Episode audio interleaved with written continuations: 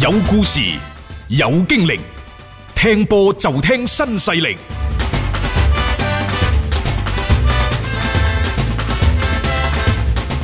目前新冠疫情就不斷喺歐洲肆虐，美國嘅股票市場啊，最近三次聽講，琴晚係第四次熔斷。啊！啊！呢、個熔斷呢，就真係波瀾壯闊，個場面極其之壯觀而血腥。嗯，喺紐交所上市嘅曼聯，就難逃波呢一個波呢一呢個個波及到啦啊波及到係冇辦法啊！因為呢，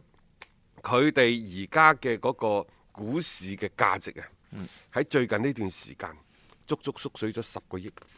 十個億啊，係啊，格雷莎已經喺廁所喊暈咗噶啦，因為之前不斷咁有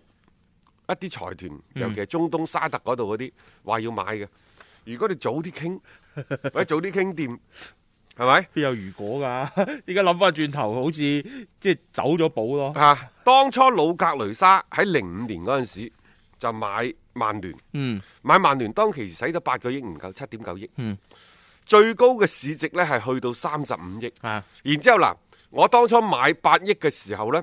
我就借錢買嘅。嗯，借完錢買之後去到三十幾億，即係話我就算你去到三十二億啦，即係話我當初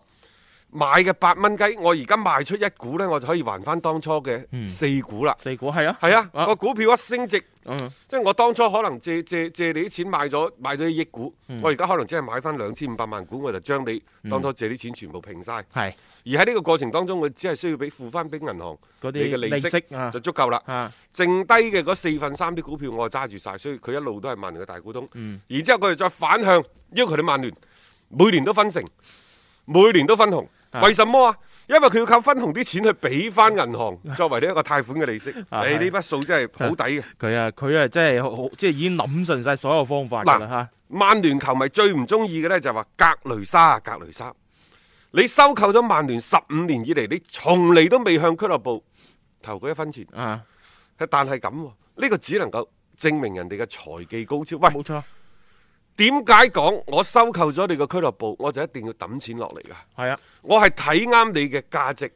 然之後你價值咁高，含金量咁高，但係你而家嘅股價咁低，我做乜唔出手啊？嗯所以我由頭到尾我都好佩服格雷莎佢哋嘅財技。喂，嗯喺呢個過程當中，格雷莎係有限度，甚至乎個大聲啲講下啊係有理有節、合情合理地，嗯，我要攞回報，係我逼你分紅，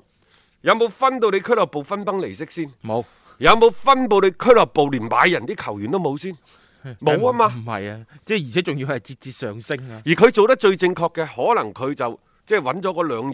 任 C.O. 翻嚟。嗯你而家 華特活華特前邊嗰嗰任都唔錯，基爾嗯嚇嗰個都唔錯嘅，即係人哋基爾以前係同老費搭檔噶嘛，嗯係咪？即係人哋俱樂部成績可能呢幾年下降，但係佢收購咗誒曼聯之後，攞個歐冠冠軍吧。嗯，攞個嗯攞個英超冠軍吧，成績過得去吧。關鍵一樣嘢係佢從零五年到而家，佢就算係成績唔理想嘅情況之下，佢仍然係當今當世三大有擔當、有流量嘅俱樂部之一。係啊，即係個地位仲係穩如泰山，可以咁講啊，唔會因為你嘅成績波動啦而有所下滑。所以成日話曼聯係一個神奇嘅球隊，甚至乎其實格雷沙喺呢一個嘅經營當中，你睇到啦，佢目的係好明確嘅。咁多年裏邊一直都即係知道自己究竟想喺呢支俱樂部裏邊係獲取到啲乜嘢。誒、可以話我又覺得係互相，又唔好話成就嘅，但反正我又覺得冇咩得失啦嗱，呢度呢，我又諗起就係話嗯，到底球圈啲人你係點樣去睇格雷沙？嗯又或者喺呢一個財經圈入邊，又點樣去睇格雷沙？喺球迷心目當中，喺足球呢度，佢就認為你格雷沙係吸血鬼。係係咪？嗯你唔單止一分錢冇出，前後你喺曼聯攞走咗超過十個億，嗯呢啲、全部分紅。但係呢分紅唔係佢搶嘅喎。 但係如果你話企喺一個財技，喺一個投資嘅角度，佢係咪一個好經典、好成功嘅投資案嗯冇例錯先？冇錯冇錯，佢即係揾到你啲俱樂部本所身以嘅價值啫嘛。足球人啊，各位足球人，其實唔單止喺中國，包括歐洲都係。嗯，即係點解你哋平時都有好高嘅投資嘅智慧，點解一去到自己嗰隊波嗰度，你哋認為佢係吸血鬼呢？真係㗎，嗯我真係認為格雷沙家族又或者格雷沙本人，佢對呢一個曼聯個個投資，並且投資咗之後如何合理地欲攞回報，又推動咗俱樂部嘅發展。人哋呢個度把握得好好，嗯，即係佢冇話一味咁，淨係喺你呢度係榨取啲咩價值啊嘛。佢整個俱樂部亦都冇因此而變得係分崩離析。喂，捱咗好耐噶咯喎，呢段時間啊，都十幾年過去嘅，即係直到而家你諗下嗰個嘅價值啊，推到三十幾億咁樣樣嘅市值，你比嗰陣時係翻咗幾多倍啊？即係呢種就係其實教育沙家族入主咗之後對曼聯嘅成個嘅一個推動嘅作用咯。咁即係當然啦，而家呢，就係因為一個嘅新冠疫情嘅一個影響啦，佢哋都變得呢，即係哦，呢、個縮水唔緊要嘅。啊啊縮水第一縮水唔緊要，點解呢？嗯可能到到年底今年受呢個疫情影響，分紅會少咗，係。但係佢已經還清晒所有銀行嘅借款即啦。係佢而家多一蚊都係入啊佢自己咁啊！嘅。佢而家只要我唔出手，啊，與只要格雷沙嘅其他嘅生意冇問題，佢唔出手嘅話，嗯嗯你就算沙特，你咩皇室國王又好，王子又啊好，你想要去收購呢個俱俱樂部係難嘅，嗯，除非格雷沙佢想放放手，係賣俾將啲股份賣俾你。如果唔係，嗯你諗都唔使諗。係冇錯，即係對於佢嚟講，即係呢種價值，喺而家縮啫，將來可能又彈翻起身啫。即係所以呢啊我哋種喺節目當中呢，成日都強調足球人一定要有一個跨界嘅思維。嗯跨界跨喺邊度啊？唔好就波論波，亦都唔好就喺足球場入邊坐足球場以觀天。嗯足球場以外嘅天地非常之廣闊，高人猛人好多，各行各業都有自己嘅資源，都有各自嘅精英。嗯當人哋發展得飛快嘅時候，足球佢必然佢就會成為一塊洼地，必然就會引嚟資本嘅青睞。中國歐洲足球係咁，其實中國足球何嘗唔係一樣呢？嗯冇錯，即係資本點解會入嚟呢？就係、覺得你呢度有價值，有一個未來嘅潛力，嗯所以佢先會進行一個嘅投資。呢啲都係一種嘅投資嘅選擇嚟嘅啫。係咁大家跳出呢樣嘢去諗呢，就會相對好啲嘅。係只不過可能部分死忠成日都係接受唔到所以我就話嘅有橫向思維啦，啊哈啊啊係有跨跨跨界嗯行業嘅跨界嘅思維。係即係睇問題睇多啲，嗯睇闊啲，自不然呢，你嘅所得出嚟嘅嗰個諗法結論就就完全唔一樣噶啦。咁啊，另外講翻曼聯呢，就喺琴日佢哋喺俱樂部官網發表咗一個聲明，就希望喺未來誒、呃就將國內嘅賽事嗯同埋歐戰作為優先考慮嘅選項。嗯即係嗱，琴日就歐足聯就宣布係啊，推遲嗰、個推前晚啊，，應該講。前晚啦，推遲歐洲杯，咁而家曼聯呢，再再嚟翻呢，嗱，大家都係企喺自己嘅角度嘅。嗯曼聯要考慮嘅就係國內嘅聯賽同埋歐戰優先，亦就話國家隊嘅賽事暫時唔諗住啦。嗯啊，即係亦都希望你哋歐足聯、國際足聯係咁諗嘅。另外，即係當然佢亦都冇咩世俱杯啦。嚇、係好啦，咁啊，曼聯份聲明呢就係咁寫，佢話我們注意到歐足聯推遲二零二零年歐洲杯決定，希望呢一決定能夠允許國內賽事同埋歐戰比賽作為優先優先處理嘅事項。嗯，顯然冠狀病毒已經造成咗前所未有嘅一系列情況，因此球迷、球員同工作人員嘅健康同福祉必須放喺首位。嗯啊，即係觀察到、知道咗歐足聯推遲歐洲杯嘅決定，佢哋亦都贊同嗯，亦都即係覺得應該係將球員嘅健康同埋福祉作為第一位嘅。嗯呢啲都係講講明佢嘅態度態。度咯，冇錯啦嚇。啊咁接住落嚟佢點做呢？佢話我哋將會繼續同歐足聯、歐洲俱樂部協會同埋英超聯賽喺討論中發揮積極作用，即係唔該你哋聽下我嘅意見。 並且呢，就俱樂部會密切咁關注事態嘅發展。嗯啊，冇錯啊。咁啊，即係佢都覺得其實呢個時候真係更加多要集中翻喺自己嘅本身嘅聯賽當中。最後呢，再重複一次就係嗯佢對於聯賽同埋歐戰嘅觀點。嗯，二零二零年歐洲杯之所以延期進行，曼聯嘅官網話最重要嘅意義就係為本賽季歐洲各大聯賽、國內杯賽以及歐冠、歐聯未完成嘅比賽爭取時間，讓已經進行咗將近三分之二賽程嘅一九到二零賽季唔至於取消或者縮短。啊我感覺佢好似真係幫歐足聯即係講嘅嗰個延期之後作一個補充說明咁， 喺呢一個嘅公告當中咧，啊，即係講到明，即係而家既然歐洲杯都已經延咗期啦，喂，唔該各位，馬上要討論一下你嗰個聯賽啊、歐戰啊各方面究竟要點樣因進為行。曼聯係大俱樂部，你一定要有自己嘅態度。嗯你唔同一啲中小型俱樂部，嗯因為中小型俱樂部嘅話呢可能佢啲比賽日，就算佢揾錢都揾得唔多嘅啫。啊，但係如果尤其係最尾嗰幾隊，就算你比賽日揾多過一兩百萬都好，你一個唔覺意，你跌咗落去英冠呢，都冇㗎啦。你嘅損 失，你靠幾多比賽你都彌補唔翻嘅。所以而家叫不如停咗佢啦，英超唔好降級啦。嗯最主要啲排名靠後嘅中小型俱樂部，佢哋想係咁樣啊樣嚇，但係曼聯呢，可能佢嘅贊助商有曝光嘅要求，佢喺呢一個電視轉播嘅分成嗰度，佢有更加高嘅收益嗯等等。咁當然啦，佢而家正係處於聯賽嘅第五個位置。如果你話就係咁嘅成績結束賽季，佢排第五，咁好鬱悶㗎。咁啊真係 call out 嘢啦，係啊係咪？所以誒，曼聯點解係即係比較積極咁發呢個聲明？第一，佢有影響；其次，佢亦都根據自身嘅實際出發。嗯第三，老實講，亦都順應咗潮流，嗯啊成為一個即係即係好好嘅公關嘅形象。所以我咪話咯係，有擔當、有顏值嘅曼聯啊嘛，係係咪？啊，呢個時候咧就發表一啲適當嘅言論啊，啱嘅，即係亦都符合翻一個大嘅潮流同趨勢。佢又冇企喺啲咩對立面度，佢又多少又講出咗部分嘅球隊嘅一啲心聲，足夠啦，表明咗自己嘅立場。嗱，呢個就係曼聯態度。咁曼聯態度當然唔代表住所有嘅英超球隊態度，但係其實都係好大部分都係咁諗嘅。我都話啦，而家車路士肯定唔想打噶啦，啊唔想打最好就咁結束。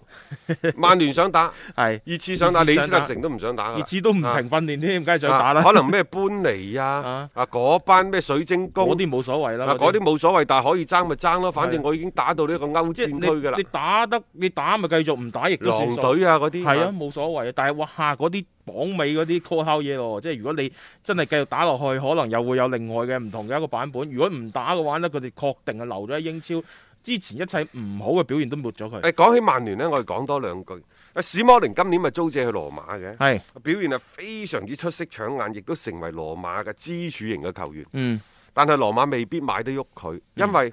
都幾貴下嘅。誒、嗯但係呢，曼聯而家唔好意思去攞翻昔日嘅球隊嘅即係後防主將。嗯史摩寧本人其實亦都同曼聯呢叫撕破咗面皮。佢講到明係唔想再翻曼聯效力㗎啦，啊就係、在此之前嘅一啲新聞嚟嘅。啊，即係你可以睇到一個球員咁公開咁表示唔想翻老東家的話，都唔好話老東家，現任東家嚟嘅，佢租借嘅啫。我同佢講啊，嗯換教練就願意留噶 啦。換但係但係而家就冇乜可能呢。又係啊，我都覺得好難去換啊，短期內都換唔喐蘇斯克查。羅馬呢就肯定想留噶啦，但係而家曼聯就話兩千五百萬英鎊，中意嘅就攞走。羅馬就覺得偏貴，啊，咁啊再加上户口簿加成，嗱佢賣去意大利嚇，可能只係值兩千五百萬或者兩千萬嘅啫，嗯，但係買翻嚟英超可能賣三千萬，因為有個户口簿。係，嗯即係呢個又要再再諗，所以因為曼聯佢而家唔就憂嘅話。阿仙奴、熱刺、愛華頓等等嘅球隊，嗯都希望呢就買呢位英格蘭嘅中衞，嗯甚至乎就覺得兩千五百萬都唔係錢嚟嘅，三千萬亦都不在話下。所以球員你話佢嘅表現好與壞，即係同個身爭價好遠啊！爭好遠，真係爭好遠。如果你仲有英格蘭嘅嗰個所謂戶口簿，嗯又轉翻英超嘅話，你就更加你值試錢想想，佢如果仲留喺曼聯嘅話，佢值唔值呢個價錢？但係曼聯真係要好好地諗下啦，因為我覺得呢個新冠疫情呢，對於所有球隊嚟講都係一次反思嘅機會。嗯，停擺啊！即係賽事你唔係一場接一場，如果喺平時你根本上冇得諗，冇思考嘅空間啊！跟你打周中就打歐戰，嗯，打杯賽，週末就打聯賽，你根本上諗都冇諗。但係而家咩都停晒啦，即係起碼蘇斯克查又或者係活華特等人呢，有機會喺幾好好地靜個心落嚟，飲住杯咖啡，俾自己呢一個更加長嘅時間去思考，嗯到底就係呢幾年球隊有咩原因戰績裹足不前，內部動盪不安。嗯啊，你考慮透咗之後就你就會接住諗，到底從邊個方向去跟隨，又或者係去解決一啲內在嘅內部嘅隱患問題係啊問題。係咯，你而家有幾個嘅？第一，曼聯，誒、呃怎麼辦？保羅普巴呢、個係擺喺球隊當中嗯，最最大嘅嘅問題一定要處理嘅。有兩個人呢係好頭痕嘅，大衛迪基亞嗯，人工高，嗯，嚇、狀態下跌佢，已經成為咗另外一個山齊士嘅。係啊，嗯怎麼辦？呢、個人唔係冇誒，今時今日嘅大衛利基嗯亞已經唔係一個即係話不可替代嘅球員喺曼聯，咁你就要諗係咪要將佢馬上替代咗？因為佢嘅人工嗯真係偏貴嘅，咁樣對整個更衣室肯定係有問題。嗯佢走咗，可能即係話你先將 A 山齊士送走咗，然之後再將大衛利基亞送走咗呢，就傳遞咗一個非常之明確嘅信號，向更衣室啊，冇錯。就係話曼聯喺度糾錯，將前幾年走嘅彎路全部誒，撥翻正佢撥翻正佢先。先啱，亦就話曼聯係一間大俱樂部，但係曼聯唔會因為急於重返巔峰，去用一啲不可理喻嘅、不切合市場實際嘅價錢去簽一啲球員翻嚟。啊，你哋老老實實喺度打，我保證你哋有頂薪，又或者係中上級嘅頂薪嘅收入。每個人喺曼聯都係開心嘅，而係你哋亦都要將曼聯作為你即係今生嘅最大嘅目標嗯啊，伴侶啊，呢一個將聯賽嘅冠軍、歐冠嘅冠軍，即係大家係心往一處諗，嗯勁往一處使。大家一份子咯，啊即係叫做將呢一種嘅即係誒、呃融入到整個球隊當中嘅嗰種、呃、感覺咧，係更加好咁發揮出嚟。其實最頭痕嘅仲有一個呢，就係保羅保巴。你話大衛迪基好唔好都好啦，嗯即係起碼佢而家狀態下跌，佢都尚算穩定，嗯場場有主力打，咁啊有個三五千萬總係值錢噶 吧。而保羅保巴而家就頭痕啦，又唔打從波一億六千萬啊，跌到落嚟，可能而家五千萬都未必有人問津嘅喎，係五千萬。五千萬都未必得啊！即係你可以睇到，其實呢個保羅普巴佢因為呢一個賽季裏邊，將自己嘅嗰種嘅形象，將自己嘅招牌咧，基本上係拆晒落嚟咁滯嘅。你而家下家要接手保羅普巴，除非係一個非常之誒、呃廉價嘅價錢，即係買過嚟其實唔使花費太多嘅一個資金嘅話呢，可能會比較多人考慮。就係、你喺考慮到一個球員嘅特點同埋對更衣室嘅破壞等等方面嘅話呢，保羅普巴無疑會令到好多球隊呢係有啲望而卻步嘅感覺嘅。所以呢一點呢，誒、曼聯想去即係。甩咗保羅普巴呢個人呢，現階段咁睇就並唔係話真係咁容易去做到嘅一個事情。或者關於曼聯方面嘅一啲情況啦，我哋稍後翻嚟啦，咁繼續會同大家咧去再補充翻㗎。要足本回聽足球新勢力每日節目內容，可以喺喜馬拉雅 FM 搜索張達斌或者搜索足球新勢力。另外，仲可以搜索微信公眾號張達斌，添加關注，了解斌哥每日更新嘅公眾號內容。短視頻內容方面，抖音搜索廣州粵語傳媒或者斌哥廣播，都可以睇到足球新勢力嘅精彩內容。